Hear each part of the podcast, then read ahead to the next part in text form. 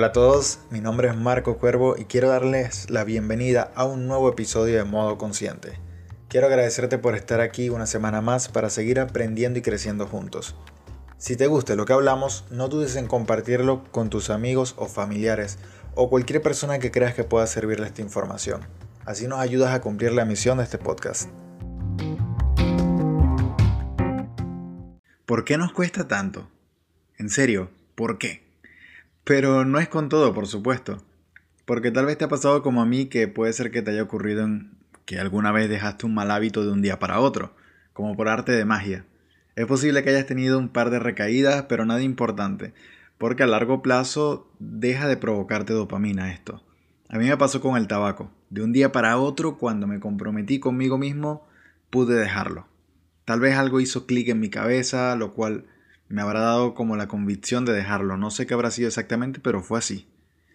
Pero cuando recaí, me sentí mal conmigo mismo. No solo mentalmente, sino físicamente. Me sentía terrible de los pulmones, de la garganta. Pero aquí te traigo, después de algo de investigación, el por qué y el cómo. El por qué nos cuesta tanto y cómo puedes engañar a tu cerebro para dejar cualquiera que sea este hábito que te está costando tanto dejar. Lo que más me fascinó fue entender sobre los hábitos que es que algo en tu cerebro busca naturalmente llevar a cabo este hábito para ahorrar energía, para básicamente hacer algo de manera automática sin que tengas que hacer mucho esfuerzo o, tener mucho enfoque. Por eso, después de llevar tiempo conduciendo, por ejemplo, ya lo puedes hacer de manera natural sin tener que prestar mucha atención de si es el momento adecuado para entrar una marcha o pensar si estás metiendo la marcha correcta, al igual que también cepillarte los dientes o cualquiera de las actividades cotidianas que haces todos los días. Piensa en el momento en que aprendiste a hacer algo por primera vez. Imagínate en ese momento y recuerda cómo fue. Seguramente fue muy incómodo aprender algo, aprender a hacer algo por primera vez. El hecho de tener que aprender, que estar pendiente de no equivocarte o de llevar a cabo el procedimiento paso por paso como te lo explicaron. Esto es lo que el cerebro quiere evitar cada vez que hace algo, esa incomodidad. Por lo tanto, busca hacer las cosas de manera automática.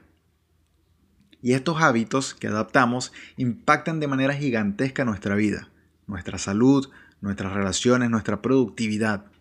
Por eso se dice que eres el producto de tus hábitos o que los hábitos que formes ahora decidirán tu vida en unos 5 años. Prácticamente son tres pasos los que conforman el ciclo de un hábito, que los vamos a ver y es fundamental que entendamos esto. Primero está esa señal, que es como un trigger, un detonante. Esa señal es lo que lleva a tu cerebro a que se ponga en piloto automático y ejecute ese hábito. Así como si un corredor escucha un pistolazo de salida, así como cuando ves la luz verde en el semáforo y ya sabes automáticamente que tienes que arrancar el coche. Luego de la señal está la rutina, es decir, el hábito.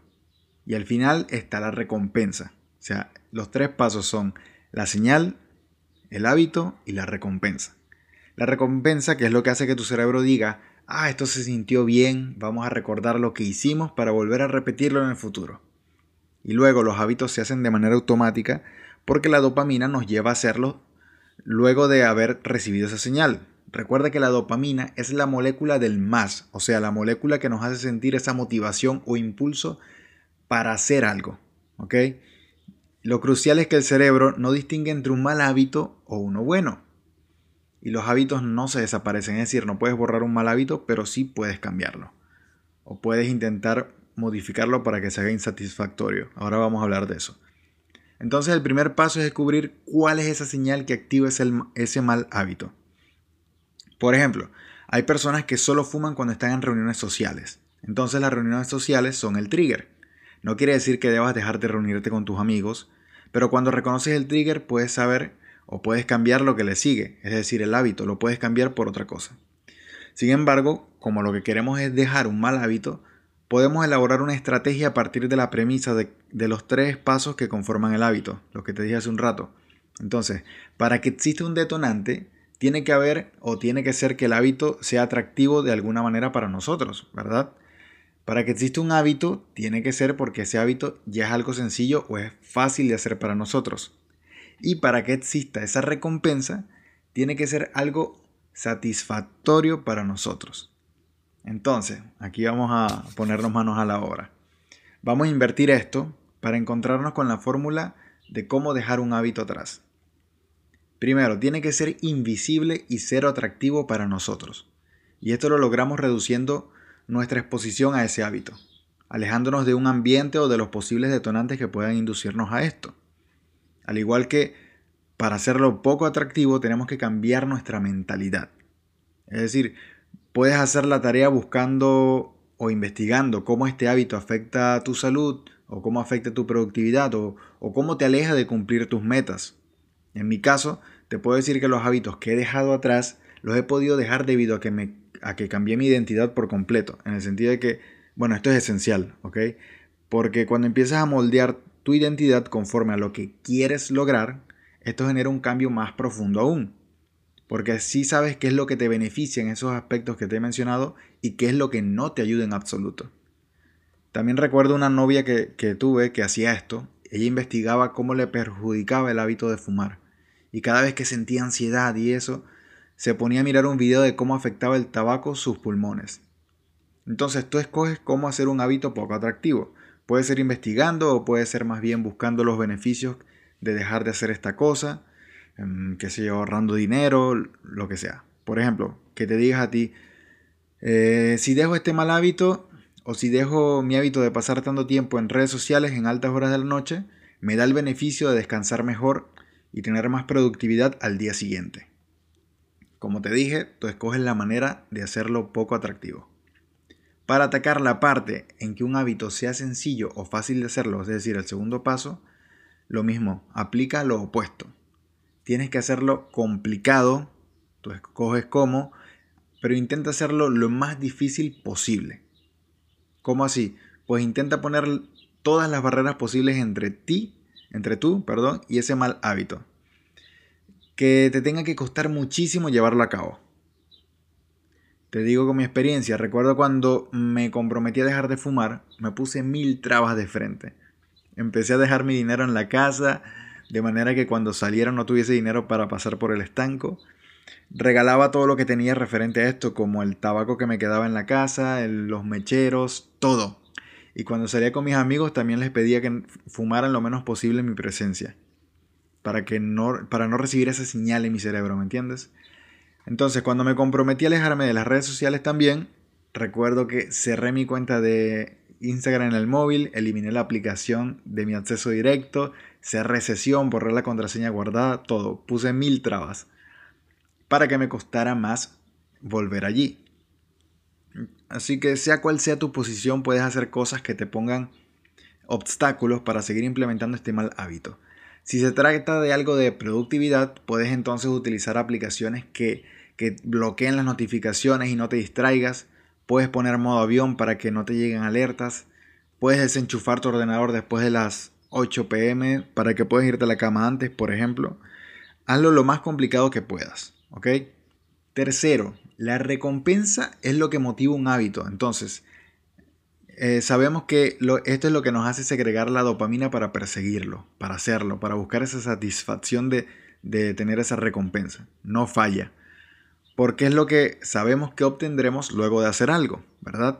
Entonces, partiendo de esta premisa, podemos decir que lo que es inmediatamente recompensado se repite. Por ejemplo, las drogas ofrecen recompensa inmediata, una sensación inmediata, pero lo que es inmediatamente castigado se evita. Y nuestro cerebro obviamente prefiere lo que te traiga una recompensa inmediata. ¿Y cómo podemos castigarnos, entre comillas, para hacer que un hábito sea insatisfactorio? pues vamos a poner nuestra creatividad en marcha otra vez. Una de las herramientas más recomendadas que he leído en varios libros es buscar a alguien que te ayude a mantenerte responsable. Esto lo he escuchado también muchísimas veces en podcast que las personas que han logrado ciertas cosas siempre tenían alguien que los mantuviera responsables o con ellos mismos. Es como eh, le llamaban como también coach o mentores pero en tu caso, bueno, en mi caso también he usado amigos para esto. Entonces, la cosa es tener alguien que te mantenga responsable con este propósito. Esto está visto, está estudiado de que las personas tenemos, tendemos a respetar el compromiso social. Por ejemplo, Joko Willink todos los días que se despierta a entrenar a las 3 o 4 de la mañana, cada día sin falta sube una foto a Instagram mostrando la, hora en su reloj. De esta manera se mantiene esa responsabilidad social. Cuando sabemos que alguien nos está vigilando o cuidando o, monitoreando, estamos o, tendemos a mantenernos responsables en esto. Recuerdo que una vez vi una aplicación que es un bloqueador de pornografía que para evitar la masturbación, la, aplicación tiene una función de enviar un mail a otra persona de confianza que tuvieras avisándole de que estabas intentando mirar pornografía o, o estabas en un sitio web que tenía imágenes pornográficas. Para que esta persona te, te pudiera ayudar a mantenerte responsable con ese compromiso. Entonces, tener a alguien de confianza que esté al tanto de tu compromiso con dejar ese mal hábito te puede ayudar muchísimo. Porque esa persona te puede ayudar a recordarte el por qué ese hábito es poco atractivo o puede ayudarte a eliminar esos detonantes, a quitarlos de por medio, a distraerte a llevarte a otro ambiente, lo que fuera. También puedes empezar a, llevar en cuenta del dinero o del tiempo que pierdes, saber qué es lo que te está costando. Porque ese costo, eso que pierdes a raíz de ese mal hábito, es lo opuesto a una recompensa. O basándote en lo de la persona de confianza, puedes hacer un contrato de que cada vez que recurres a ese mal hábito, tienes que pagarle dinero a esa persona. La cuestión es hacerlo lo más insatisfactorio posible. Por eso a veces veías a las personas con una, una liga en la muñeca y cada vez que hacían algo se pegaba un latigazo con la, con la liga en la muñeca para generar esa, esa recompensa negativa. Y al no saber estas cosas o estos mecanismos es que nos cuesta tanto dejar un mal hábito. Pero ahora, aplica esta técnica, o estos pasos, mejor dicho, y verás cómo encuentras solución a este problema de inmediato. Recuerda, número uno, hazlo invisible y cero atractivo. Número 2. Hazlo lo más complicado posible, tanto que no lo puedas llevar a cabo. Apaláncate de aplicaciones o, muchos pasos de por medio para llevar a cabo este hábito. Y tercero, hazlo lo más insatisfactorio posible, que sea 000 placentero. Y búscate a alguien de confianza que te ayude a mantenerte responsable.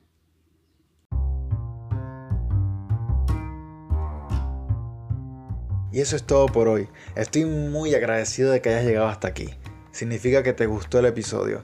Y si es así, te invito a compartirlo con tus amigos o postearlo en tus redes sociales y etiquetarme.